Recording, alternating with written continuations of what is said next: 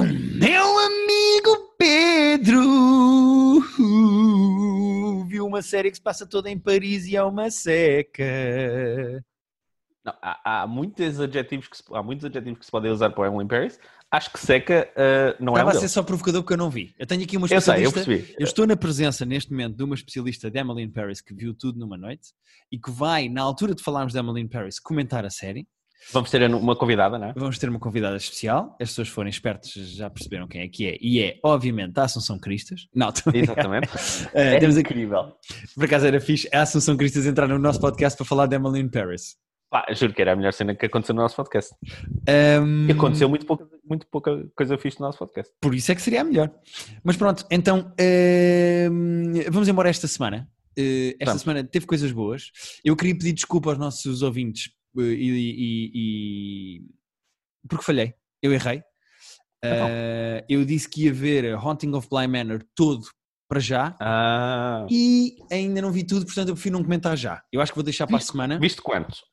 Eu vi um episódio. Ah, pronto. Se calhar não devia te perguntar porque assim não tinhas feito. Não, não, não. Pronto, já comecei a ver, mas eh, vi muitas outras coisas e então. ehm, Viste muitas outras coisas. É, isso é bom porque eu não vi assim tantas outras coisas. Eu vi o final de The Boys, vi um filme Isso. chamado First Cow, vi um filme chamado I'm Thinking of Ending Things, vi o documentário da Comedy Store e joguei um jogo de tabuleiro novo, espetacular, que eu quero falar aqui. E Ok. ia falar da polémica entre os dois podcasts que ficou da semana passada. Ah, Portanto, pois é, pois é. Como temos tanta coisa para falar, como temos tantas coisas Ok. para falar, eu prefiro ver mais episódios antes de falar de Bly Manor, porque acho injusto estar a falar de Bly Manor. Vou só dizer uma coisa justo. muito engraçada sobre Bly Manor. Fui ver, sabes quando abres na Netflix, abres a paginazinha de, de série e depois tem os trailers, tem os episódios e não sei o quê. Sim. Quando andas um bocadinho mais para baixo, tem os relacionados, Sim, que até diz eh, most similar to, ou seja, são as séries Exatamente. mais parecidas. Quando tu andas para baixo no Haunting of Bly Manor, aparece a primeira temporada da série. eh, Narrativamente elas não têm a ver uma com a outra, mas aparece Ah, ok. a primeira temporada da série que é o The Haunting of eh, House Hill. ok. eh, e tem uma similaridade de 96%, diz lá em baixo, assim a verde. 96% parecido, se gostou desta, veja esta. Ao lado está a série Ratchet, que é a série sobre a enfermeira do One Fly of the Cuckoo's Nest, que tem uma similaridade com Haunting of Bly Manor de 98%. Portanto, Nossa, a primeira temporada tem tem menos. menos a ver do que Ratchet. Eu achei só muita graça a isto. Algoritmos. Adoro algoritmos. Eu queria só dizer que achei muita graça a isso, e- a isso e se alguém da Netflix me está a ouvir, queria só dizer que, que- achei graça a isto. Achei graça a isto. Mas eh, em defesa e em justiça, tu das três cenas já viste uma. Verdade, verdade, verdade. portanto, se calhar vais ver o Ratchet e vais dizer ah, isto é, é quase Isto igual cena a cena. muito mais a ver. Mas, sim, bom, sim. uma cena que seja 95% similar to, no fundo, é um remake, não é? Pois pá. Há remakes que são menos parecidos do que É isso. há 98%, não é? Exatamente. Mas pronto, fica aqui dito que já vi um episódio, estou a gostar da vibe. Eh, Estou a sentir algumas diferenças na série, mas não quero falar já porque só vi um episódio e pronto, fica para a semana. Sabes que é daquelas que vais sozinho e depois vais-me contar eh, como é que foi. Sim, porque é terror e tu és anti-terror porque és um atrasado mental Sim. e não vale a pena estarmos aqui a discutir e acabava-se aqui uma amizade. Exatamente. E não sei como é que é possível. até com um post de Instagram que eu fiz outro dia. Fizeste uma história a provocar-me a mim especificamente e eu caí na Eu armadilha. ia, eu, ia, eu ia mas depois não taguei. Não foi um problema. É, é, assim, aquilo, aquilo era, era geralmente o que eu sinto em relação ao assunto. Mas, mas, não, mas sabia que te ia magoar e, e- fico um pouco arrependido de, És de o ter feito. hater. Repara bem a dinâmica deste podcast. Dois apresentadores. Um é viciado em filmes de terror, o outro é viciado na Disney Plus e está a ver todos os filmes da Disney. Então, Olha o tipo de mundo em alguns- que nós vivemos, Pedro. Mas, mas isso, eu acho que a beleza do podcast é isso. Nós temos pontos em comuns em que conseguimos falar e depois contamos a outra sobre esses mundos tão distantes que, que É verdade. frequentamos. É verdade, é verdade, é verdade. Eu acho que Então- isso é a beleza disto. Queres começar com Emily in Paris ou Ah, queres que- começar Vamos começar com o The Boys. com The Boys, o último começar- episódio, não é? Sim, vamos começar Até com porque eu as cenas sinto que nós vamos discutir. Achas? Acho porque eu acho que tu não gostaste do episódio. Não desgostei do episódio. O que é que tu achaste? Atenção, só para fazer o disclaimer que eu costumo fazer, Exatamente. a partir deste falar momento vamos episódio. falar do final The Boys. Portanto, se vocês acompanham a série e ainda não viram os últimos episódios, eh, saltem, na descrição do episódio tem um minuto do próximo tema, saltem para esse minuto, porque nós agora vamos Exatamente. falar abertamente sobre o que acontece no season finale de The Boys a a partir visto. de agora. Boom. O que é que tu achaste tipo- do episódio? Eu achei boa, eu não estava a falar com o meu irmão e estávamos a discutir se a palavra anticlimático se aplica. Eu achei que não. Ele queria dizer anticlimático. Eu eu achei não que acho nada. era forte. Não, Não acho nada, por eu acaso. só achei que fosse acabar com uma escala maior. Porque a que questão, sim. a questão aqui é: eh, eu acho que as pessoas estavam à espera, erradamente, na minha opinião, mas eu acho que as pessoas estavam à espera de, lutas entre super-heróis e um matava o outro e acabava. E, e isso é um imaginário Marvel, não é um imaginário da Boys. Mas é que eu estava mais à espera de confronto mundo com os super-heróis. Mais aberto. Nem que fosse. Eles já fizeram isso, mas nem que fosse tipo, o Homelander a matar tipo 150 mil pessoas, de repente, porque sim. Epá, mas eu acho que isso não pode acontecer eh, assim. Porque repara, se o Homelander se passa e começa a matar pessoas, repara, meio planeta vai com os porcos. Ah, Uma luta desigual, estás a ver? Eu só achei que ia ter uma escala maior o final, ia ser. Ou, ou que houvesse um reveal e que de repente acabasse com toda a gente, de facto, o mundo todo a meter-se contra o Homelander eh, e a Eu, saber que eu, ele. eu acho, eu acho isso meio minimalista, até porque a série tem muito mais nuances dramáticas, acho eu, do que propriamente eh, este é mau, agora porrada neste e este. Ou seja, se tu Não, a reparares. porrada não me interessa muito. A sim, não sim, tenho- sim, sim. Mas vê se concordas comigo. Eu acho que esta série, esta temporada, não esta série, esta temporada da série foi toda sobre família, a ideia de família. Foi, foi. Uh, porque se tu reparares, tens o, o Homelander a perder a, a, a, a única hipótese de constituição de família que tinha, que era com a Stormfront.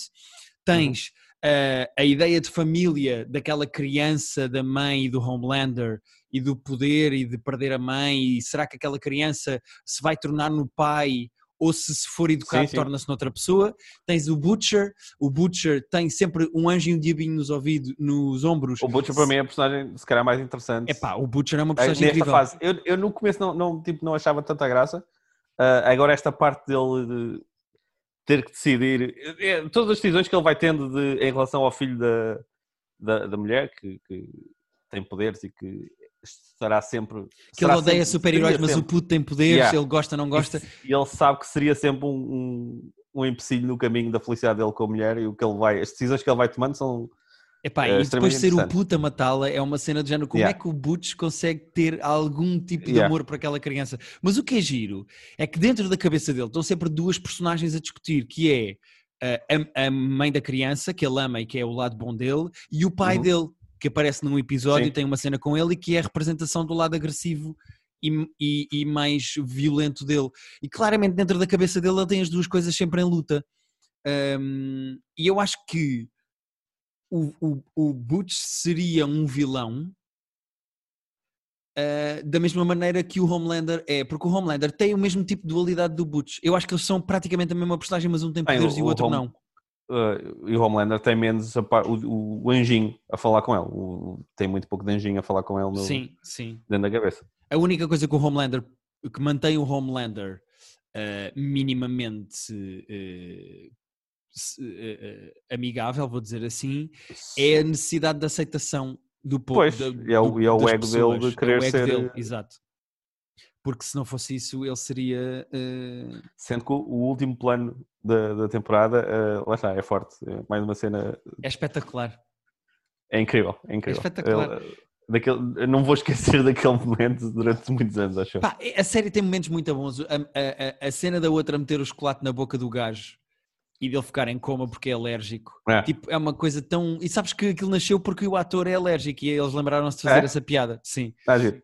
Hum, eu acho. uh, eu- acho que The Boys é uma série muito boa e eu fiquei mesmo muito contente com o final. Já falamos daquele plot twist nos últimos segundos, mas eu gostei mesmo muito da temporada porque eu acho que seria muito fácil para uma série com super-heróis que têm poderes descambar para uma coisa de lutas, como por exemplo aquele momento Ah, em que não. as três mulheres estão a bater na Stormfront, eu acho Sim. aquilo meio tonto. É, eu eu estou muito mais interessado, lá está, nas nuances de o que é que uma pessoa faz quando está em situações e quando tem poderes, por exemplo, do que nas lutas em si. No- Exatamente, exatamente. E eu, e eu gostei muito da temporada por causa disso. E honestamente, eu depois estive a ver vídeos no YouTube sobre aquele plot twist daquela con- con- Congresswoman Yeah, da eh, Congresswoman ser, ser uma super- que trabalha. Ela não é shapeshifter. Ela consegue explodir cabeças, ela não muda de forma. Ah, ok, ok, ok. Sim, sim, tens razão. Tens razão. É, é aquilo estava construído desde o primeiro episódio, o que é, que é o que é muito engraçado. Há Ah, alguns é? vídeos no YouTube que mostram as pistas todas que nós não apanhámos. Ah, Ahm, fixe. Vou ver. e, e é giro porque a maneira como eles constroem aquele plot twist dela afinal trabalhar para o VOT e ser uma super má, a maneira como eles constroem aquilo é baseado no nosso bias político. Da mesma maneira que a maneira que tu Ah, não giro. gostas da Stormfront é baseada no teu bias político. Ou seja, tu não gostas da Stormfront porque ela representa alt-right e gostas Exato. daquela congressman porque ela é baseada na, Sim, quase, eh, quase na, na AOC. AOC. Yeah. Eh, até tem lá umas pistas em que eles copiam coisas dela e não sei o quê, como o vídeo da dança, etc. E é giro que tu sentes-te à vontade com ela e confias que aquela personagem é dos bons por causa do teu Exato. bias político. E isso é, é muito bem feito. Mas E e- lá bem pá, feito. isso, isso resulta para nós, para nós os dois, por exemplo, que somos mais, mais democratas. Agora, funciona para quem vê a série e, e não é? Quem vê a série e não apanha isso, eu acho que fica do lado dela porque ela é contra a empresa má que tem os Hum. super-heróis e que está a mentir e ela tipo representa no lado da justiça as pessoas que estão contra aquilo. Uh, portanto, eu acho que não é preciso apanhar a referência da Ocasio Ortez para, para sentires isso. Um, Uhum.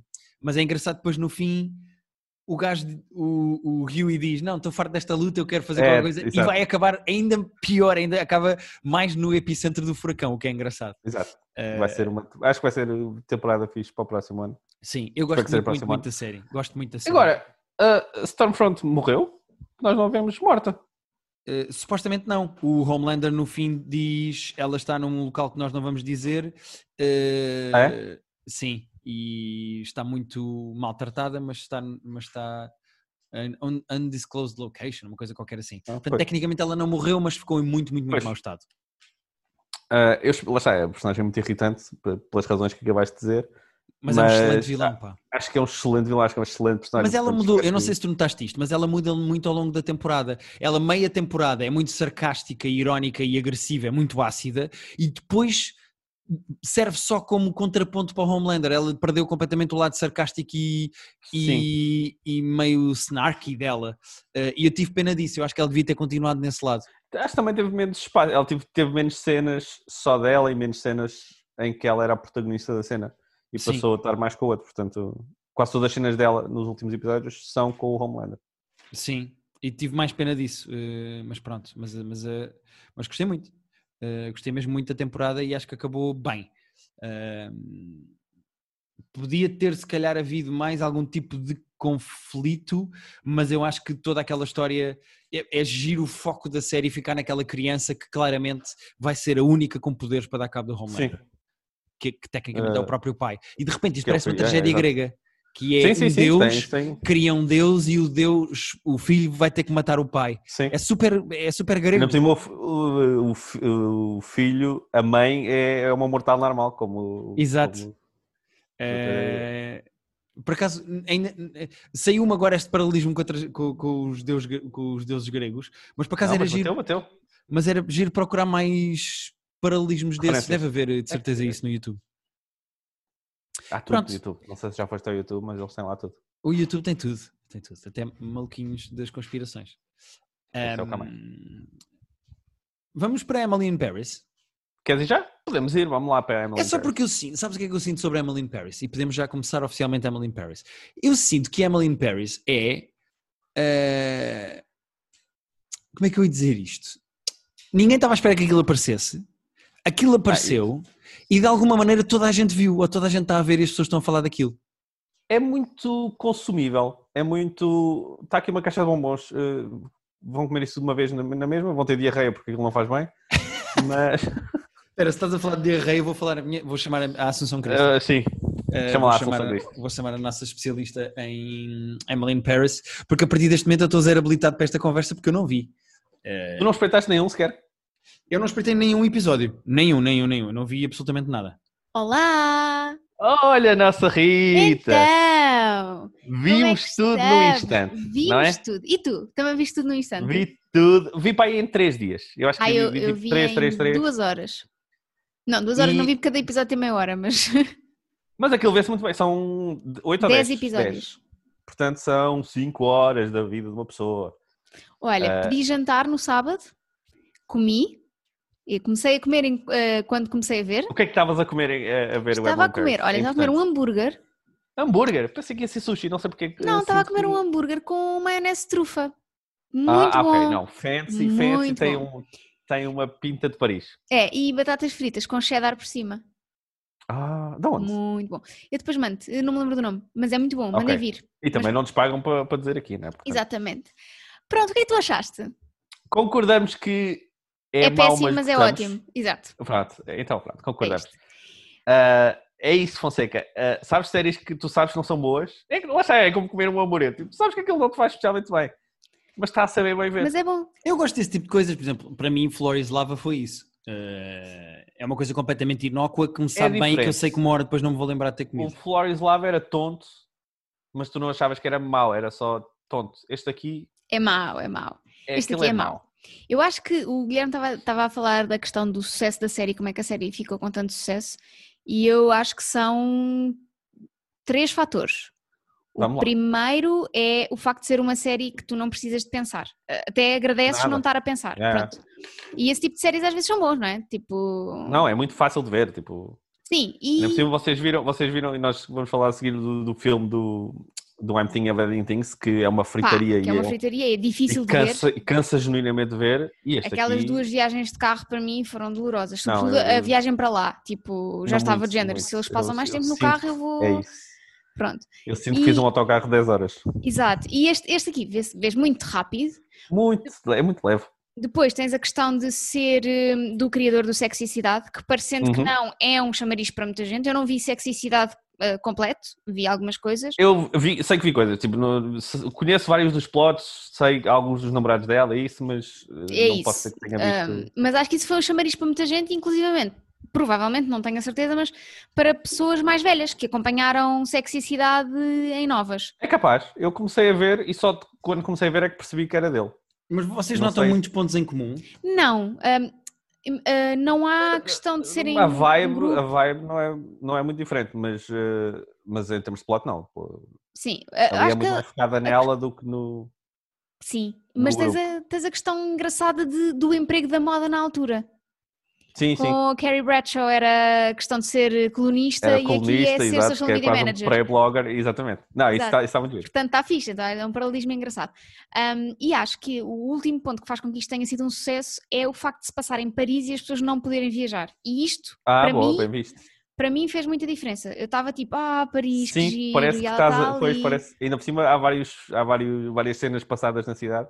Yeah. Ah, eu acrescentaria um ponto, então, que é ela, ela é ser tão muito gira, meu Deus. pois. que Porra, ela é tão gira.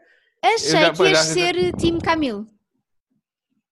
Jesus Cristo, tu conheces mal, mulher. Alguma Não, vez? achei que ias ser. Vou ter que ir à Wikipedia, à- ao IMDB ver quem é que vocês Sim, estão a falar. é. Sim, hum, vê lá as duas. Como é que ela se chama? É Lily Collins. Então há A a Lily Lily Collins. Collins e a Philly... Não. Lily- não. Não, e a Camille, Camille qualquer coisa, ela é o nome da. É esse, Camille Hazard. A personagem. Acho que o guia é que vai ser Tim Camilo, acho eu. Não acho gira. Ela, tem, ela é estranha, tem crazy eyes, a Camille. Tem, tem. E esta é a Ah, principal? e- É a e a Emily... Lily É. Emily. É Emily, pronto. É, Ela é muito gira. Por acaso nem não sei. acho nada. O que eu Não acho achas é que. gira a Lily Collins? Espera aí, desculpa lá, que agora vou ter, vai, esse podcast vai ter que acabar. Pá, tem um ar de vlogger meio irritante. É o Tu é papel. que tens um ar de vlogger meio irritante. Oh, que caralho, desculpa, tira lá o microfone. ela não é gira. Corta lá o microfone. Bom, mas continuando. Uh, Pedro, não, vamos, vamos avançar, vamos avançar. Ah, eu Eu- vamos avançar. Vou ser forte, eu vou ser forte.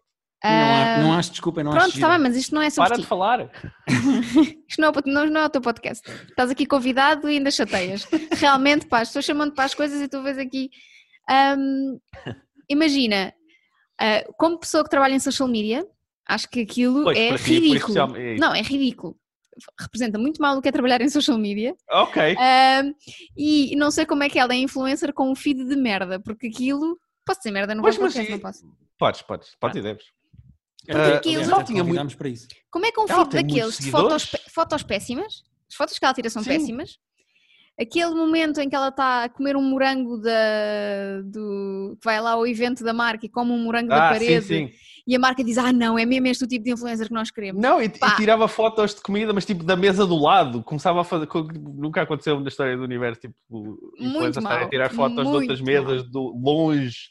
Muito, muito mal. Ou seja, eh, não, aquilo não, não representa o que é ser É, em termos de influencer. realismo, Epá, em é termos de realismo, sinto Mas- que não era. É Da mesma maneira que sexicidade também não mostrava como é que é ser uma colunista em Nova Iorque, atenção. Claro, É. mas Aquilo parece-me só uma desculpa para eu quero ver, quero.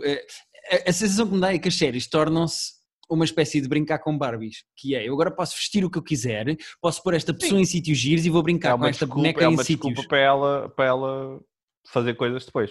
Claro. Sim. E narrativamente é minimamente interessante ou não? não. Não. Não.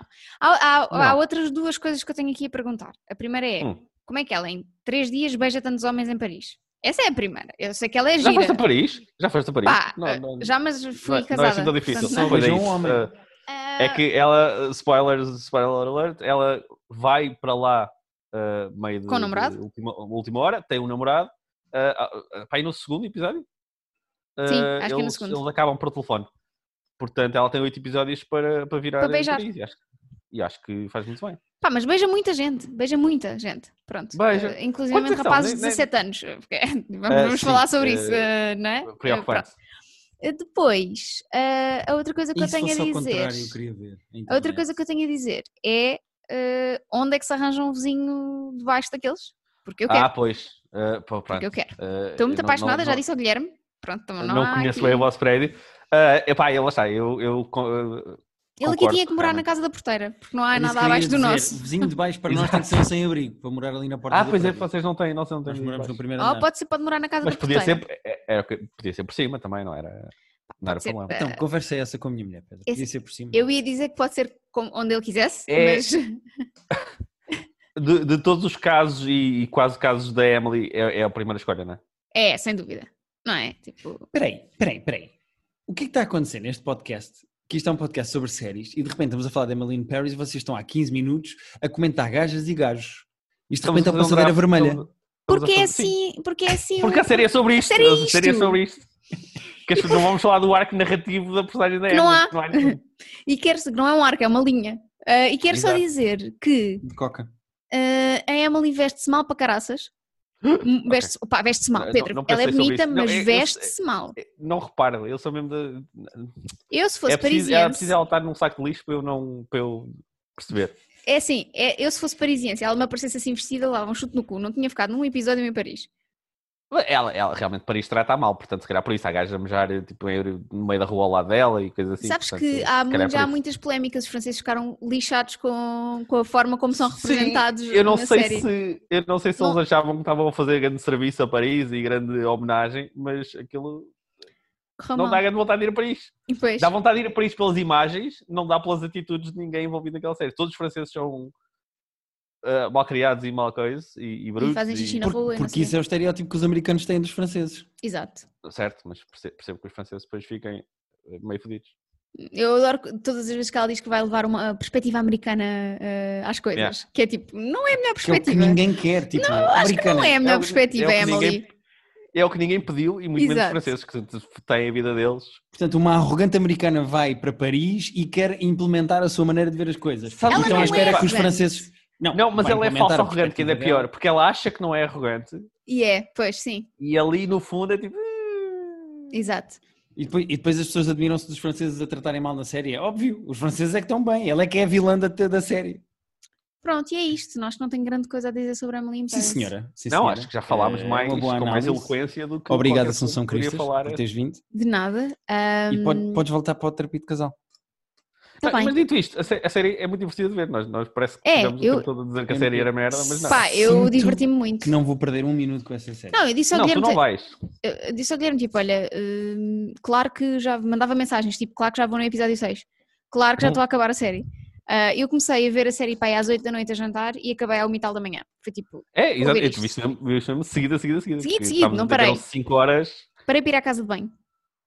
e. E, e mesmo assim aguentava mais, se fosse preciso. Bom, é isto. Terminamos com o comentário da minha bexiga. Exatamente. E, hum, Alguma vez tinha sido sobre a tua e não sobre a minha. Exato. E divirtam-se. Obrigado, Rita. Beijinhos. Muito obrigado, especialista em Emily in Paris. Muito bem, portanto vale mesmo a pena ver, não é? Ah, olha, é- o vale a pena é sempre eh, relativo. Eu, eu não acho que seja tempo mal passado. Eu acho que se quiseres ver uma cena sem, sem te cansares... E Não, pá, eu tenho coisas boas para ver, pá. Não vou ver o Emily in Paris. Ah, Pronto, pronto. Tá bem. Sinto sempre, sinto sempre um julgamento quando eu trago estas coisas mais... Não, mas eu acho que tu fazes bem, Pedro. Eu acho que tu fazes bem. Eu acho que tu fazes bem. É. Ahm, se não há séries novas sobre pessoas a vender casas, tens que ver o Emily in Paris. Eu percebo Não, isso. estamos muito mal de reality shows ultimamente. Tivemos ali a fase de Sabes porquê? Porque houve oito meses ou nove em que não se pôde gravar. Mas, eh, O Emily in Paris também saiu agora. Mas é ficção, é Legal. diferente. É ficção, é diferente. Cons- Conseguias ver ficção é pessoas a mais vender complicado. casas de máscara e afastadas dois metros e atrás de, de acrílicos. É completamente diferente de ficção. Ué, mas ficção tem que ter. Ficção é mais complexo de gravar do que. Do que Mas reality. mas reality terias que mostrar que estás em pandemia e são pessoas de máscaras a ver casas.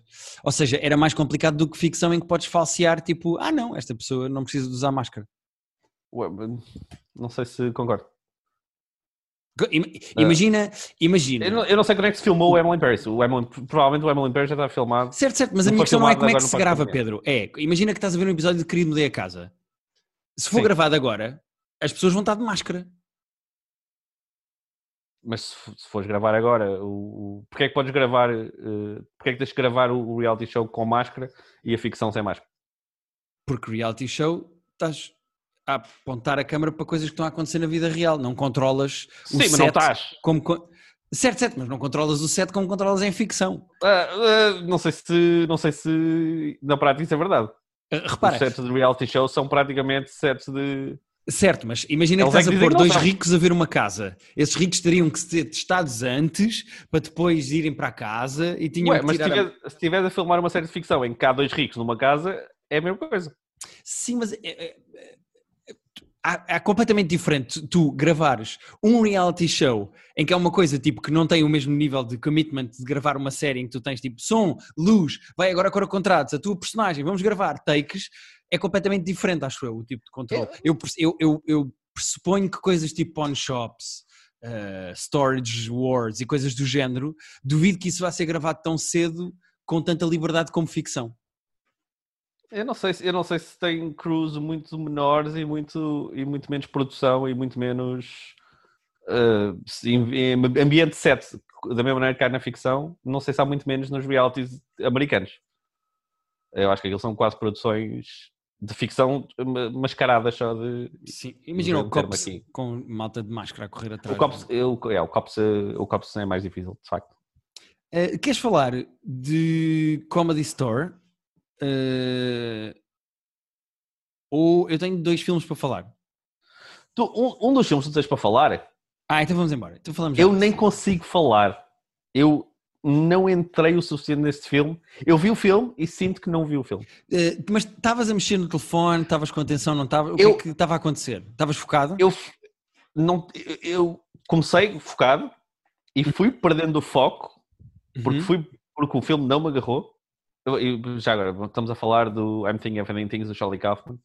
Que está na eh, Netflix. Netflix. Eh, e o Kaufman é um dos meus tipo, guionistas preferidos da vida. E aquilo não me agarrou. E eu, eu às tantas, acho que comecei a perder o foco e que se- provavelmente comecei a mexer no telemóvel. Mas tipo, a partir de mais de meio. eh, não consegui. É- foi muito gostoso. Sa- Sabes que normalmente o Charlie Kaufman tem sempre filmes e narrativas assim meio fora. Ahm, mas este é particularmente fora. Este é muito forte. porque é baseado num livro que por si só já é uma fritaria meio fora e ainda leva com o tratamento de Charlie Kaufman por cima. Ahm, porque- mas é uma fritaria meio artística e poética bonita até, ou seja, ah, que ele já fez antes nos outros filmes dele e que eu amo perdidamente. O, o Eternal Sunshine of the Spotless Mind é, tipo, é É um dos pá, cinco mas filmes da é minha vida. super linear, esse é super linear. Uh, tens o lado todo Ah. do vou apagar memórias, mas a narrativa é Não. linear. A narrativa é linear, mas depois eh, eh, as alterações de consciência, subconsciência e inconsciente já são um bocadinho mas mais... é tipo Inception, ou seja, é fácil de acompanhar. Não estás propriamente como num filme tipo este em que, O cinema altura- já é mais a meio caminho. sim, a meio de uma cena trocas a atriz, porque eles estão a falar de representação e de que as coisas ficam mais bonitas ditas por pessoas do cinema, e então voltas para a atriz que estava no cinema, depois voltas para ela. Ou seja, eles estão os dois a falar de um filme e ela começa a falar como a atriz do filme que eles estão a discutir e a fumar como ela fuma no filme. O que eu senti é. Nós estávamos a ver os dois o filme, eu e a Rita, e eles iam falando imenso de referências, e o filme é todo baseado nas referências da vida daquela personagem, daquele velhote Uhum. que está a limpar a escola. E eu tive que ir parando o filme e ir à Wikipédia ver qual é a história deste livro que eles acabaram de falar. Ah, então isto está relacionado por Tu isto e ias parando o isto. filme durante o filme? Sim, parecia uma aula de semiótica. Porque E, e a eu Rita ia deixava para fazer Sim, essa... porque eu depois mostrava-lhe, olha, este, este, este livro é sobre isto. E ela, ah, ok, então isto tem a ver por causa disto e disto. Ou seja, eh, o final em que o gajo está com, a receber o Nobel, aquilo é um pastiche do final da do Beautiful Mind, que está no- nas referências dele no quarto de infância dele, e por isso é Nossa. que ele tem aquilo. Ou seja, aquilo tem tantas ligações a referências, parece uma coisa tipo meio. eh, um filme feito dentro da cabeça do Pedro Mexia, sabes? Tipo, tu tens de perceber as referências todas e tens de fazer constantemente uma que- análise hum, semiótica. Parece, parece aquele meme que eu acho que é do. do, do, do It's Always Sun- Sunshine, It's Always Sunny in Philadelphia, do gajo que está a fazer a teoria da conspiração e que tem os, Sim, com- os, com- com todos ligados, os placares sim, todos. sim, sim. Ah, foi assim que eu senti a ver o filme.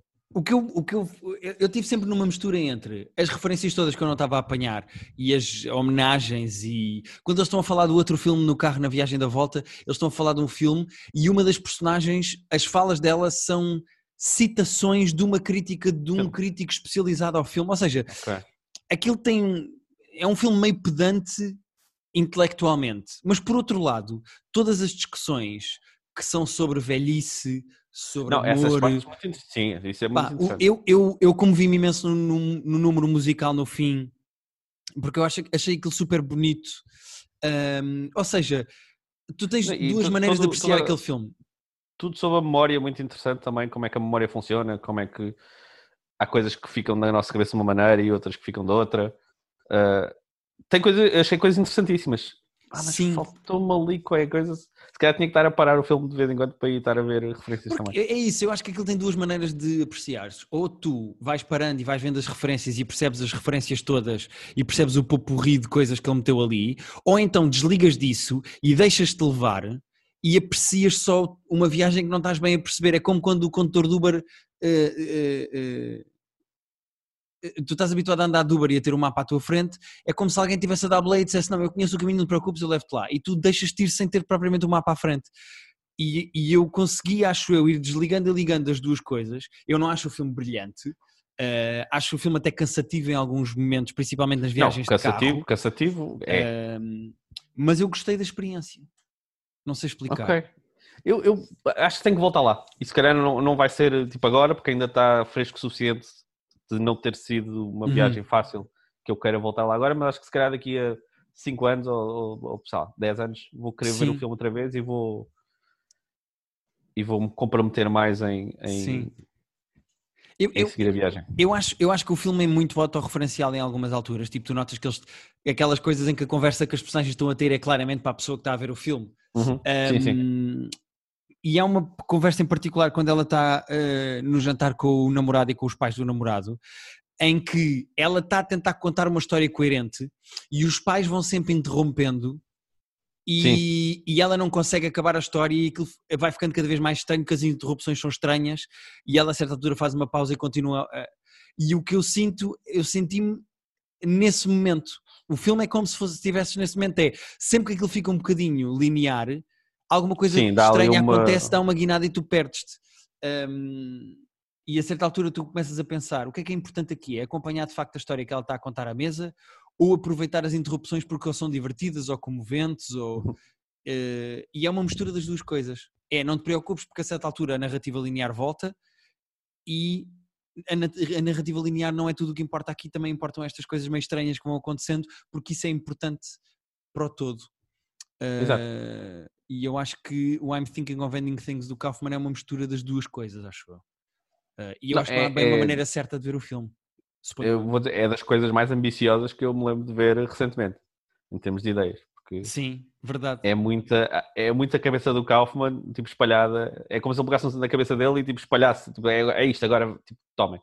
Uh, juntem vocês as peças, porque está tudo aí no chão. Sim, mas... Mas atenção que o próprio livro já era assim, tipo, o livro Pois, é uma é é fritaria do curioso. caraças, porque o livro, a personagem feminina não é uma ex-namorada que ele já não se lembra, é uma parte dele próprio e como o gajo é Uhum. solitário, ele inventa aquela namorada e por isso é que ele não tem bem um nome. E então ele imagina como é que seria apresentar aquela namorada aos pais, e então aquele momento todo em que os pais vão ficando mais velhos e mais novos e não sei quê, é porque o protagonista do livro não sabe bem em que altura é que seria ideal apresentar uma namorada aos pais, portanto apresenta em Nossa. várias alturas da idade da vida deles. Opá, é uma grande fritaria. Eh, mas é uma fritaria saudável. Há fritaria que, que, não, que eu não consigo tirar de lá sumo e eu aqui tirei suminho. Eu gostei. Beste um seminho. Bebi um suminho de fritaria. Muito bom. Ehm, olha, outro filme que eu vi, posso saltar já para ele. eh, Ah, fala, e tu falar falaste dele já fora do microfone, que é uma coisa rara ultimamente. Nós ultimamente Sim, falamos tudo o que é cultura pop nós guardamos. yeah. Nós, Eh, vou- vou- vou- nós eh, começamos a conversa tipo, eu vou falar depois no podcast, mas já agora deixa-me só dizer isto. Yeah. Um, eu estive a ver um filme chamado First Cow, que é um filme da produtora da A24, que fez o Uncut Gems, o Hereditary, o O Lighthouse. A24 tipo, está a meter eh, home runs atrás home runs. É pá, é Eles mesmo, é completamente. Fez o 8th Grade, o Moonlight, o Midsommar, o Lady Bird, pronto. Uh, é a produtora todos. independente. Se eles pegam num filme, eh, é para ter atenção porque Sim, Vai ser bom. verdade. E este filme é baseado, o filme chama-se First Cow, e é baseado num livro do Jonathan Raymond. Uh, não sei até que ponto é que é fiel ou não ao, ao livro, porque eu não li o livro, mas é basicamente a história de um americano. Ah, o filme passa-se todo no ano de 1820, ok? Ok. E a história é toda sobre um americano cozinheiro, ele cozinha, e que está a fazer uma viagem no interior da América com trappers, que eram basicamente caçadores que matavam animais e tiravam as peles, porque as, as peles tinham um valor eh, financeiro. E chamava-se isso um trapper. E então quem eles viajam. Red Dead Redemption sabe isso. Exatamente. Eh, Fartei-me matar animais no Red Dead Redemption para ficar Fizemos muito trapping. né? Um, e então esse cozinheiro está a dar a volta e a certa altura cruza-se com um senhor chinês uh, que está a fugir de uns gajos que o querem matar. E eles desenvolvem uma amizade, eh, os dois, até a certa altura depois eles têm os dois de fugir. E então o que é que eles fazem? Em 1820, um milionário daquelas, daquela região traz do Estado, do- de Inglaterra para os Estados Unidos a primeira vaca leiteira. Já havia vaca, já havia gado, mas era um gado daqueles com os cornos grandes e que só servia propriamente para. para- Não, não eram vacas leiteiras como nós os conhecemos hoje em dia. Sim, serviam E para então- carne, provavelmente. para- Exatamente. E este senhor traz a primeira vaca leiteira. E os gajos, como ele é cozinheiro e o outro é assim um gajo de esquemas, eles resolvem começar durante a noite a roubar leite da vaca e a fazer uma espécie de uns biscoitos, de uns bolinhos, que se tornam um sucesso inimaginável e eles começam a enriquecer. E que precisam de leite sempre. E precisam sempre do leite à noite. Pá, então eu não vou contar mais do filme. O filme é eh, um drama que tem momentos Isso é, super... en- isso- eu perguntei disso no, naquele dia. Isso é que tudo o que tu estás a, cont- a contar parece um setup para, para uma comédia até meio tonta, mas que, mas que podia ter. uma- Não Podia sei bem engraçado. porque o filme tem coisas engraçadas. O filme é um- de um ritmo mais lento, mas é um filme que tem uma capacidade, acho eu, eh, minuciosa de tirar o que não interessa do filme. Eh, ao contrário do interface que nós falámos aqui no outro dia, em que se ouve o mesmo voicemail gravado e depois a ser ouvido, e isso é, na minha opinião, é, epítome de eh, eu não sei o que é que é, eu não sei contar uma história. Neste Parece. caso, tudo o que é extra, tudo o que está a mais, tipo, tu ouves uma postagem a dizer, ah, eu ouvi dizer que o gajo ou- ouviu dizer bem dos teus bolinhos e quer vir cá, e corta para o dia em que o gajo vai lá. Não há os gajos a prepararem-se, há. não há. Ou seja, tudo o que é gordura narrativa é cortado e então tens mesmo só o bife, estás a ver? Um, Uhum. Portanto, o filme, apesar de ser lento, é uma história super bem contada. E eu, sem querer, sem querer fazer spoilers, porque eu gostava mesmo que as pessoas vissem o filme, eh, e só para dizer, o filme é ao mesmo tempo sobre amizade, eh, sobre capitalismo no sentido de fazer dinheiro na América. Já estás a bucejar, Pedro? Fala-se de capitalismo. é. Era Um, escusado este outing assim, mas sim. Não, foi só giro porque foi quando eu disse capitalismo e ficou aqui o humor. Mas ah, o é filme é, capitalismo sobre... faz-me faz chorar, no fundo. Mas o filme é sobre tanto amizade como capitalismo, sobre... é, é- é divertido de acompanhar o filme. Pá, a mim irritou-me muito Uh, uma crítica que eu vi de um crítico de cinema que depois criticou o filme a dizer: uh, apesar do final em aberto, uh, eu acho que o filme tem. Pá, o final é zero em aberto. O gajo é que é burro e não percebeu. E eu gostava que, de falar com alguém que tenha visto o filme para poder falar disto, porque Ok. o, fina- o final é zero, zero em aberto. Mas só que, como é contado de uma maneira diferente, o gajo não percebeu, é burro como o caralho e acha que o final é em aberto. Pá, e eu gostava muito de me sentar com este gajo para lhe chamar burro na cara porque ele não percebeu o final. Quando o final não é interpretativo, não é um I think I'm, uh, I'm thinking of ending things. É super linear, é óbvio o que é que aconteceu. Mas o gajo é burro, pronto. Agora até estou curioso. Agora até estou curioso. É, Co- pá. Só com o final. Acho que até vou ver só o final. Fiquei tão enervado. Não, é que não podes ver só o final, tens que ver o Não, não, mas claro que não vou ver. Sim, sim, Ah, mas mas, eh, estou mesmo curioso com. com... Gostei- Gostei da história do filme como tu a expuseste, mas estou muito curioso com tu dizeres que é um drama quando. quando parece. eh, eh, o plot que tu contaste parece uma. A mim parece uma comédia. Pois, percebo, mas não é. É, é, uma- é um drama. É daqueles filmes em que tu podes ver porque não há nem mortes, nem sangue, não há pessoas sim, a se é- não há nada disso. Ah, mas é uma bonita história de amizade entre dois gajos. Ah, Ok, tô- e é Realizador e atores eh, é alguém que conheçamos? Epá, o ator és capaz de conhecer eh, de cara. Deixa-me encontrar aqui só para te mostrar. Espera aí. Espera aí. Eh, o ator é o John Magaro. John Magar. Não, pelo, Pá, pelo nome. Se eu te a mostrar a ver. cara dele, eu acho que tu estás a ver quem é que é. Ele já fez algumas coisas Ah, sérias ok. e assim. Sim.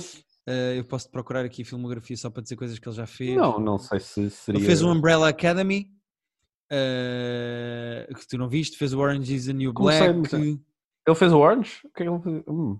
Ele no Orange is the New Black é o Vince Muccio.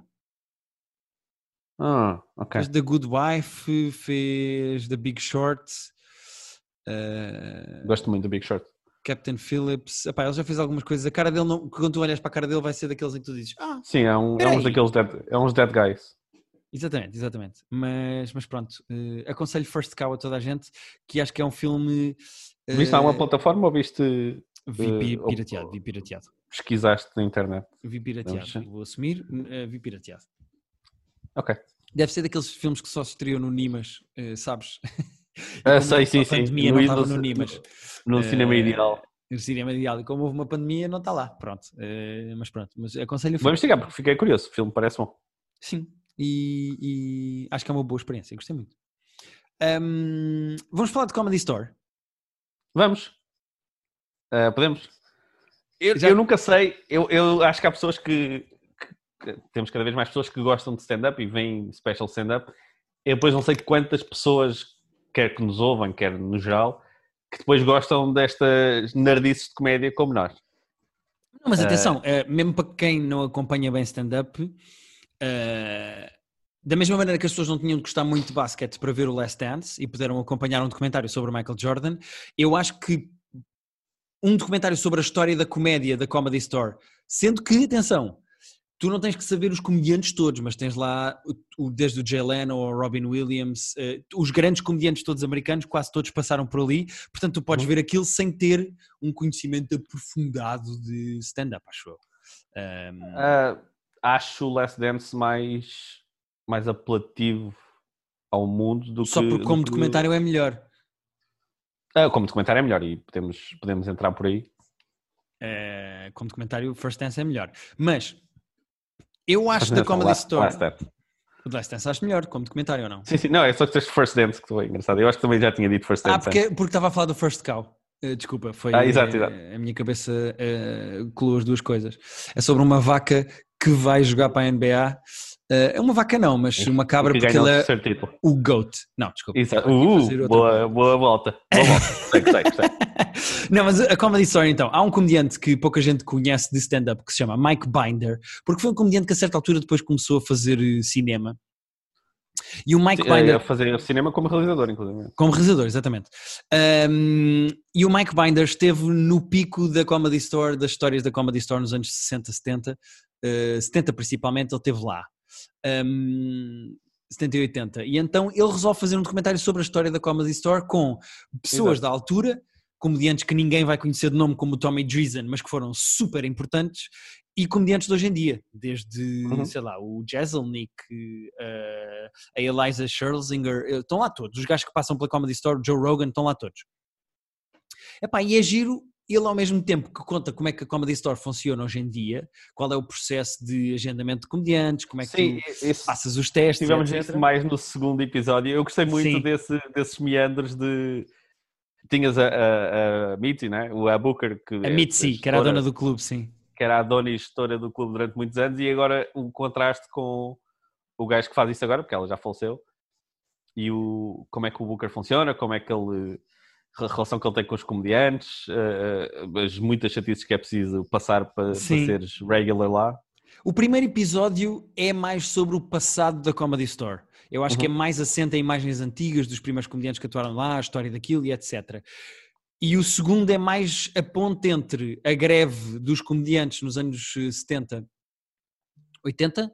70 ou 80, já não lembro. Eh, 80, 80, porque Acho já é tinha muito 80. Geleno e tudo. a greve dos comediantes nos anos 80 que queriam ser pagos e a Mitzi não queria pagar aos comediantes, mas também faz uma ponte com hoje em dia como é que funciona o processo de agendamento, etc, etc.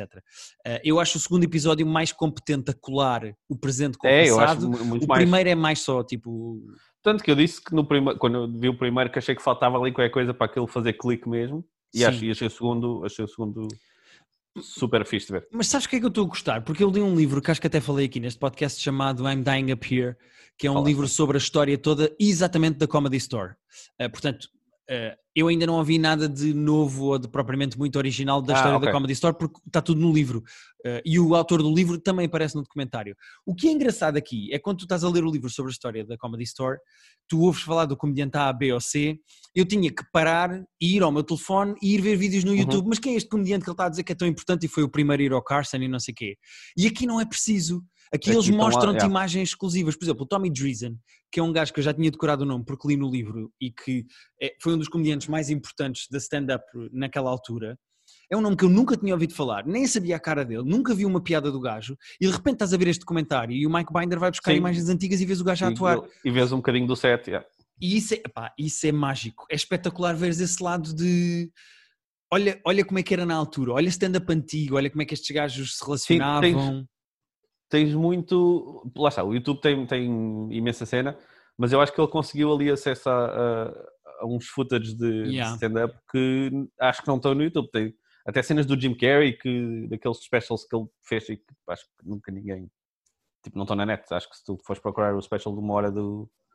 Eu não do Jim sei Carrey se nem estão na net ou não, mas há pedaços na net naquele special do Jim Carrey. Mas vês um bocadinho do Jim Carrey, vês. Eu estava a dizer, eu não fazia ideia que o Michael Keaton, o Batman, Michael Keaton, tinha feito stand-up durante imenso tempo e que tinha imensa Yeah. coisa para falar sobre stand-up. Ah, foi fixe ver ali umas caras conhecidas, mas que eu não associava necessariamente. Yeah. Eu, eu, acho, eu acho que o episódio é meio enviesado para o lado da Mitzi, porque se tu leres o livro ah, sobre a greve, que é basicamente o segundo episódio da série, mas tu lês sobre a greve toda dos comediantes, percebes que a Mitzi não era assim tão porreira no sentido, era super ah, passivo-agressiva com os comediantes, e eu acho que Olha- na, na série aquilo passa um bocado. Havia, por exemplo, só para dar um exemplo, na altura da greve, houve outro comediante ou outro gajo que quis abrir um comedy club para os comediantes irem lá atuar também.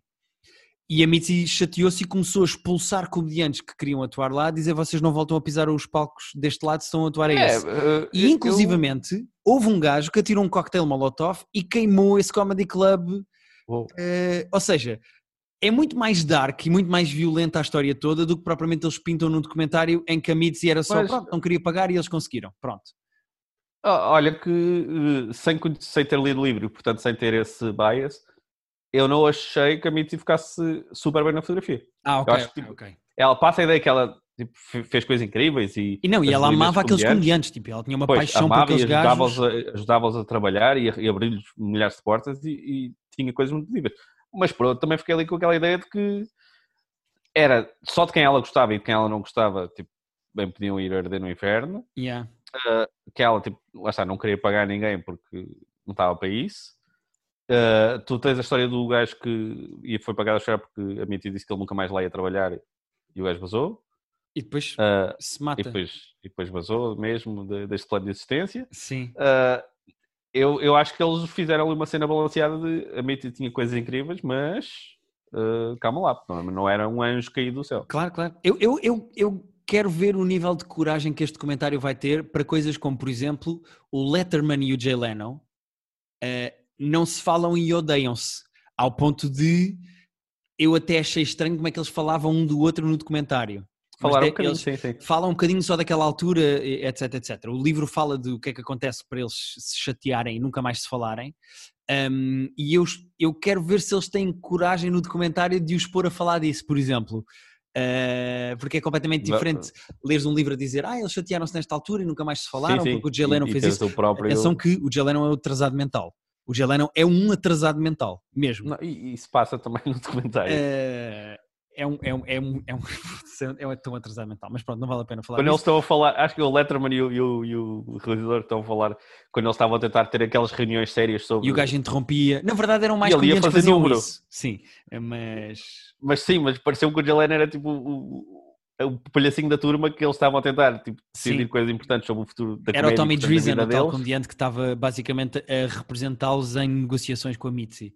E o outro Eh, Palermo ia para lá fazer número. Yeah. Mas eu quero ver se eles têm coragem de com as pessoas lá pô-las a falar sobre esse tipo de coisas. Outra coisa que eu acho gira é as histórias todas tipo como a do Freddie Prince, que É, yeah, yeah. pouca gente sabe, e foi um comediante que teve uma ascensão meteórica com 20 e poucos anos, ficou multimilionário e se matou ao fim de um ano, quando sentiu que as pessoas estavam a deixar de dar atenção e ele...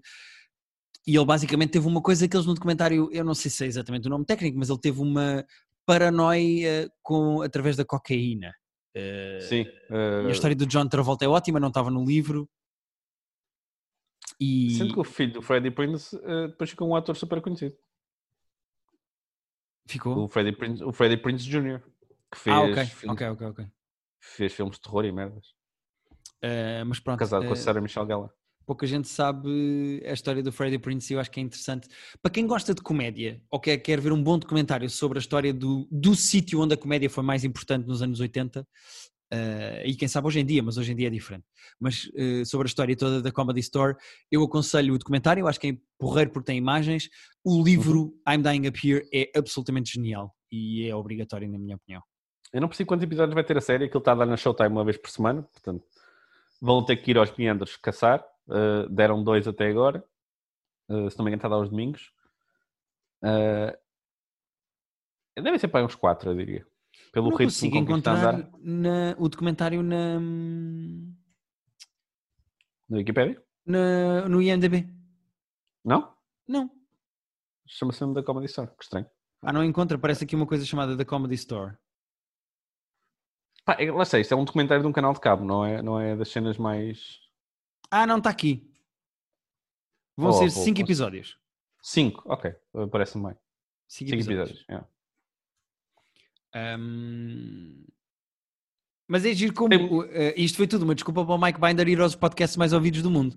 Porque em dois episódios Sim. ele já foi ao podcast do Bill Burr, do Mark. Maron, vai ao do Joe Rogan, foi ao do Adam Sim. Carolla. Uh, Uh, ajudou bastante a, a promover-se também. Sim, eu não sei se aquilo são de facto episódios que depois foram para o ar nos podcasts dos respectivos, mas é uma grande desculpa Ah. para o Mike Binder ir aos podcasts mais ouvidos do mundo. Queria Sim. dizer isto. Eh, mas pronto, fica, fica aqui a dica para quem gosta de stand-up, para quem gosta de comédia. Acho que é bom, acho, acho que é bom para os nerds da comédia, sobretudo. Exatamente. E eu tenho mais uma coisa que eu queria eh, falar esta semana, Pedro, que não estás à espera disto, mas é um jogo de tabuleiro. É, é raro falarmos aqui de jogos de tabuleiro. fazer, fala-me. Eh, ontem tive um jantar com amigos e jogámos um jogo chamado The Secret Hitler. Já jogaste Secret Ah, Hitler? Joguei Secret Hitler, falei-te disso outro dia até. Quando, quando fomos jantar com o Falaste? Circon, quando fomos jantar com o Circon, a última vez, há Pois foi, tens semanas, toda a razão, já tinhas falado do jogo. estivemos toda a a falar razão. bastante do jogo. Tens toda a razão. Eh, é muito, muito, muito divertido. É muito divertido. Vocês eram quantos? Éramos cinco, portanto o jogo tem, não tem todas as regras por sermos só cinco. Ah, pois, foi, nós éramos também... Éramos dois casais mais uma pessoa, Éramos portanto seis. éramos cinco. Ahm, porque eu acho que com mais pessoas aquilo fica mais giro. Mas aquilo é uma mistura de. Também, acho que sim, mas também só joguei com, com 5 ou 6, portanto também não chegou a ter uh, estas Ok. regras extra. Aquilo é uma mistura de lobo e da aldeia com Pandemic. É... Não, não é Pandemic que se chama. Como é que se chama aquele jogo que nós jogávamos? Em que tu tens um papel e depois tu posas uma carta e dizes eu sou não sei o quê, eu posso tirar mais. O Coop. É uma mistura de lobo e aldeia com Coop, que é outro jogo de tabuleiro Eu muito como giro. nunca joguei. Um, e é giro nesta altura em que estamos em 2020, uh, tu seres um fascista em- a fingir-te liberal. Sim, sim, sim. uh, Eu acho que é, é o, jo- o jogo é mesmo, mesmo, mesmo muito giro e, e nunca na minha vida achei que seria divertido ser o Hitler. Uh, Sim, é que é assim, eh, eh, tipo, nós que somos bastante esquerda, aquilo, os- são só nomes, porque aquilo não tens que fazer nada eh, que seja. ah, não, e mesmo que tivesses, tipo, estou-me a cagar. uh, o, Pois é isso, é o isso, Cards não- Against Humanity faz coisas horríveis e não é necessariamente um jogo. uh, sim, até, acha diferente, eh, até é diferente. O Carlos Against, o Carlos Against Humanity tens que pensar de maneira porca. Aqui nem sequer tens que pensar de maneira porca, só tens que pensar de maneira estratégica. É, é basicamente, são os fascistas contra os liberais. E os Eles podiam fascistas ganham. aquele dos azuis e os vermelhos que tinha sido a mesma coisa. Yeah. Os fascistas ganham o jogo se conseguirem eleger o, Tra- o Trump. o Hitler. uh, se conseguirem eleger o Hitler para. Yeah.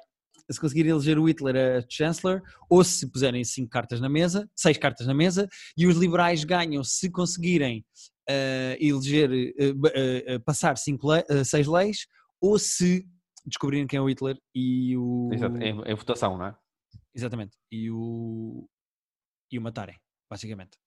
Um, e o jogo é muito divertido. Eu aconselho toda a gente a jogar porque é, É muito mesmo, divertido. muito É, é difícil, é- não é que seja difícil de explicar, mas estes jogos são sempre. É muito mais fácil perceber o jogo vendo, nem que vais ao YouTube e vejas tipo dois minutos, porque visualmente Sim, é há sempre mais vídeos de fácil 3, 4 de- minutos a explicar como é que se joga o jogo, super. uh, E, e explicaria melhor do que nós a contar as regras tipo em áudio. Não, isso Ah, sem mas dúvida. É muito isso fixe. dúvida. É muito fixe. Ah, tem aquela. tem- eu gosto desses jogos que têm acusações. Mentira, tens, um, tens que fingir quem é que és e tens que Mas tentar descobrir quem é que é o infiltrado no grupo. Os lobos, os lobos têm a mesma cena que é. Se bem, se bem que os lobos têm mais esse problema, que as acusações nos lobos, na aldeia, ah, são basicamente infundamentadas. tu estás a Aqui também é um bocado. Aqui pronto, é Mas pelas aqui- leis que aqui- passam e não sei o Aqui quê. não, é, pois, aqui tens a cena das leis que passas, tens é que acreditar ou não na pessoa, mas a pessoa toma uma ação, Que te leva vês- a ter tu uma. vês- sim, sim, tu sim. vês a pessoa tomar uma ação, que é passar a lei de uma cor ou de outra, apesar de não saberes que opções é que ela tinha, mas tu vês a pessoa a tomar uma decisão e, e, e, portanto podes conversar sobre isso, debater sobre isso, acusar sobre isso. Os lobos é baseado em nada. Os lobos, depois já metade dos lobos começam com alguém dizer, pá, eu ouvi um barulho, alguém, alguém tipo, estava a ponto Mas isso também acontece ela- neste, porque no início do jogo as pessoas fecham No todos os início do olhos jogo, sim. e os fascistas abrem os olhos e reconhecem-se e as pessoas começam, ah, tu estás diferente, tu reagiste, É, não sei o eu, quê. eu senti aqui, senti um sorriso, que eu adoro. quando- Senti um sorriso daqui, eu, tipo, Sim, sim, eu gosto quando as pessoas sentem sorrisos, é bom. É, mas, mas os lobos nunca passa disso. Os lobos ah, nunca. Tu podes sentir, ver que se as pessoas estão mais à vontade ou menos à vontade, mas nunca há razões tipo, práticas para tu dizeres: ah, Olha, ah, acho que és tu por causa disto. Este aqui tem um bocadinho mais, portanto, este aqui acrescenta. Quem gosta dos lobos, eu acho que vai gostar deste, porque acrescenta, acrescenta realismo. Vá. Sim, senhora. E é muito, muito, muito divertido. Eu gostei muito de jogar. Queria agradecer à Ratiti, que foi ela que me mostrou o jogo. Eu não conhecia o jogo e é muito fixe. Ah, e por falar nisso, nós temos que jogar o Among Us, que eu ainda não joguei. Ah, tu já Há uma versão para telefone, sabes que dá para jogar através do telefone. Dá para jogar online, sim. O Circo outro dia estava a mandar, queria jogar, queria jogar. Disse, pá, instala isto e parece giro, só joguei um bocadinho, mas parece que temos combinado. Ah, Vamos jogar Among Us. Vamos jogar Among vamos Us. jogar Among Us, vamos fazer um grupinho. A Rita já instalou Ah. tudo, tem no telefone. Ah, é? Sim, instalou ontem à noite. Então vamos, vamos investigar isso. Vamos marcar aí uma hora. E vamos jogar um Among Us. Que eu não sei, eu, eu- pelo que eu percebi, que eu não li as regras todas ainda, apesar de ter uma tab aberta ah, acerca do tema, é uma espécie de lobos também. Tu tens que andar por umas salas, não é? E fazer umas pequenas missões enquanto há outras pessoas. Sim, é estão- Lobo e Aldeia, mas é um Lobo e Aldeia eh, que se passa numa nave espacial em que tu tens que ir fazendo mini missões e tu eh, só vês num raio muito perto de ti e os assassinos ou os impostores, que é como eles chamam no jogo, o objetivo é matarem toda a gente. E tu tens rondas de eliminação em que podes ir ao centro da sala, carregar um botão e dizeres eu vi o Pedro a matar não sei quem, eu acho que é o Pedro. Exato. E as pessoas podem votar contra ti ou a favor de ti. Pode ser verdade ou não, exatamente. Pode ser verdade ou não, e depois as pessoas votam todas e expulsam uma. É exatamente Isto é, o tudo em, Aldeia. isto é tudo em chat, não é? Ou é com. Ou, Micros, micros. As pessoas É com falam, as micros? Sim, quer dizer, tu Ah. podes jogar sem microfones e votar só Eh, e andar de um lado para o outro e, e pronto. Mas eu acho que é mais giro com microfones e as pessoas conversarem todas umas com as outras. Não, quero instalar isso no computador, porque dá a versão de computador e de, e de telefone, pelos vistos. Ah, vamos fazer isso, vamos fazer isso, parece giro. Combinado, combinado. Ahm, pá, eh, falta só uma coisa neste podcast. Aliás, duas. Eh, uma é o Ayoke desta semana. O teu Yoke desta semana, que, que é o cliffhanger da semana passada, ou é todo um novo? Eh, ah, não, não, é tudo novo. Não é o bife dos. Não é um bife podcast, eu isso deixo para o fim. Ok. eh, para as três pessoas que têm interesse nisto. Ok. Eh, o Eu tenho que estar Yoke- aqui nessa parte. Não, não, pode ir, pode ir. Ok. O Ioque desta semana é Fatman, um filme com o Mel Gibson a fazer Ah, Pai sim, Natal. sim, sim, sim, sim. Eu não vi o trailer disso ainda. Eu, eu vi a notícia. Ah, ainda não acredito que seja um filme real. Epá, é- eu vou só contar a história do filme. O filme chama-se Fatman Conta a e é, o Mel Gibson é o Pai Natal e o filme é sobre um puto que não recebe prendas, recebe carvão porque se portou mal, que contrata um assassino em série para matar o Pai Natal. Então o filme é todo o Mel Gibson, eu repito, é o Mel Gibson Não, eu juro que a fazer de Pai Natal a tentar sobreviver a um assassino em série. Eu espero que quem, quem teve a ideia desse filme assim só seja tão rico porque merece muito. Porque essa é, é- é brilhante. Alguém disse: e se o Mel Gibson for o Pai Natal a ser perseguido por um assassino profissional? Exatamente, um hitman, e porque uma criança queria receber prendas não recebeu e então pagou a um hitman para matar o Pai Natal. A ideia, Ah, é, que- tão, eu- a ideia é tão engraçada. E depois isto fica fora porque metem o Mel Gibson. O Mel Gibson! Pá, era o Mel Gibson ou o Nicolas Cage? Eu acho que o Nicolas Cage não, Não, mas o Nicolas Cage já está chamada. no Jiu-Jitsu. Lembras-te de eu ter falado aqui do Não, Jiu-Jitsu? está bem, está no Já Jiu-Jitsu por trailer. causa da agenda, mas achas que, o Mel, achas que o Mel Gibson foi a primeira chamada, o primeiro telefonema que eles fizeram e o segundo seria o Nicolas Cage?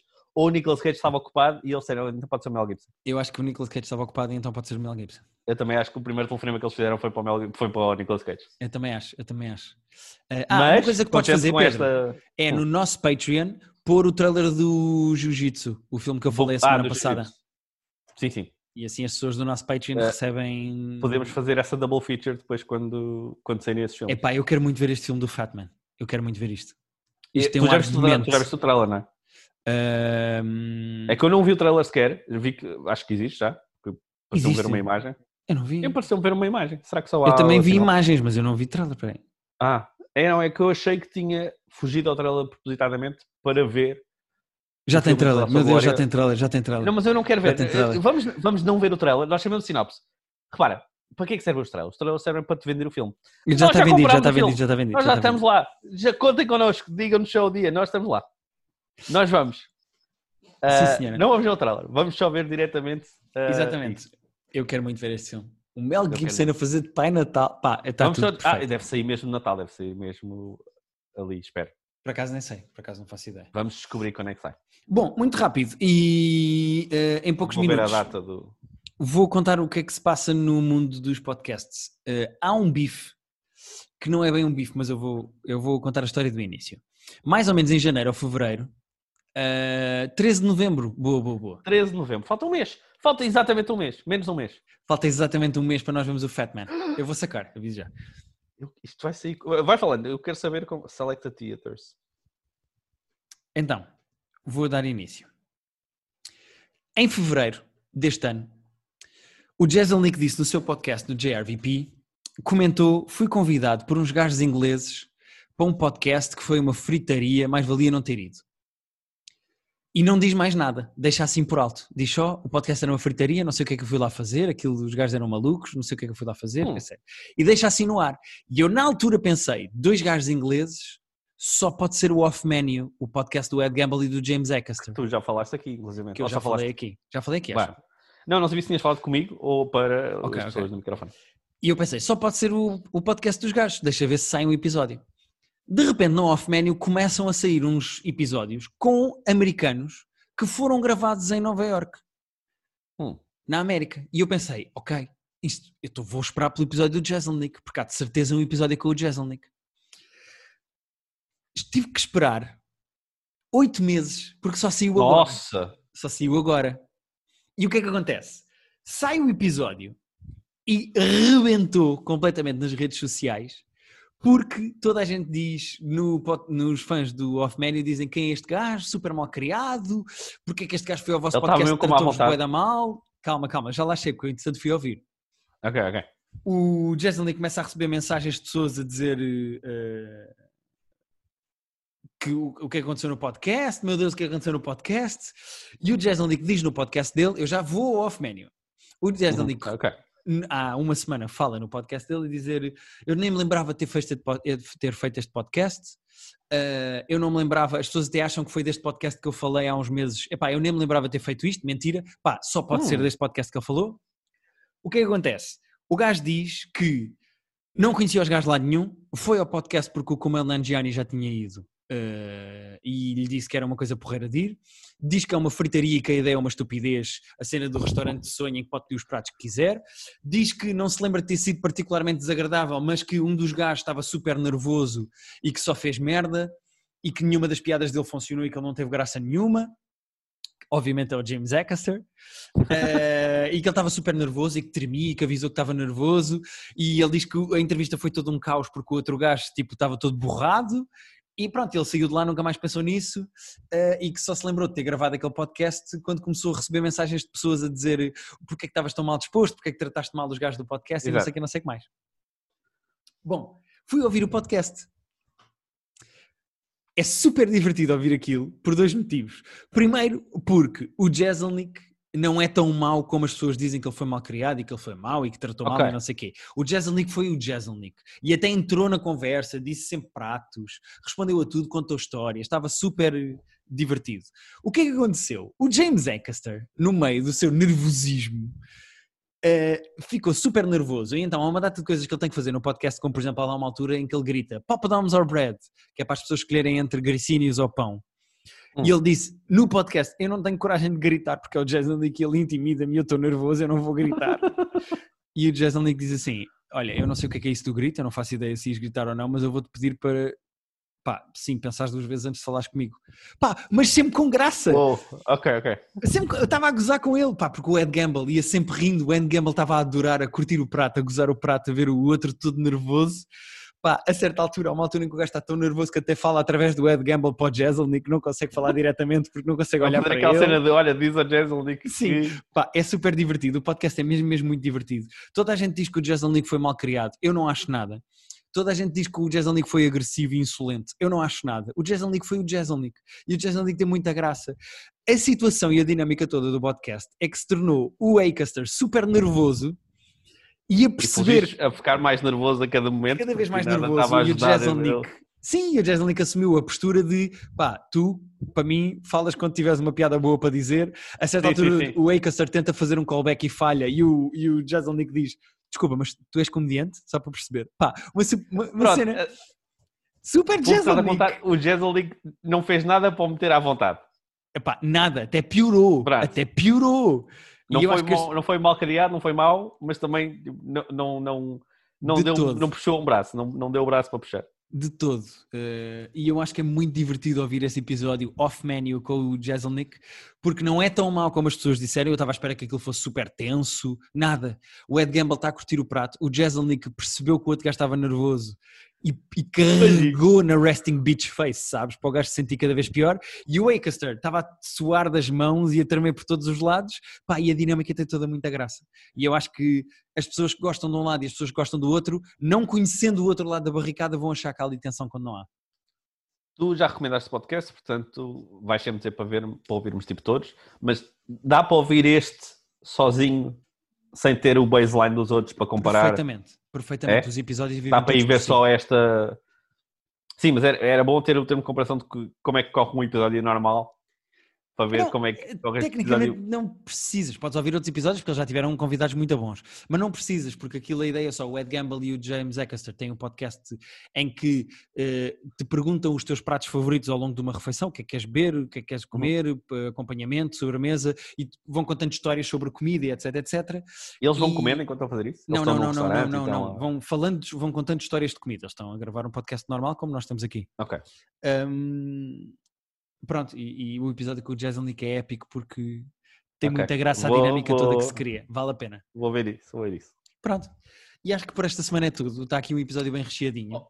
Tá sim, senhora. Ia fazer a ligação com o nosso Patreon, porque Faz este assunto, este assunto cola, porque esta semana no nosso Patreon, que vocês encontram em patreon.com.br privatejoke e onde podem apoiar, eu não gosto de patrocinar, mas podem apoiar, podem acarinhar o nosso, o nosso podcast com 2 euros por mês e ter acesso a conteúdos exclusivos, como ah, os nossos top 5 que nós fazemos só para quem lá está e que esta semana foi dos nossos special stand-up preferidos, eh, exclusivamente que estão na Netflix. E eh, isto puxa o que nós estamos a dizer porque não pusemos lá nenhum de nós, nenhum dos specials do Waycaster e que não era imerecido. Porque Não, não, não, James. É que essa, Muito depois, uh, Podia, são quatro, não é? Três. eu são três. acho. Repertoire. Acho que são três. Exato. Eu São acho todos muito três. engraçados. São mas todos muito bons. não são para Podiam toda a gente, sido- diria eu. Não, não. Mas são muito bons. Eu, eu gosto muito. Sim, porque o James não Acaster mencionámos- é brilhante.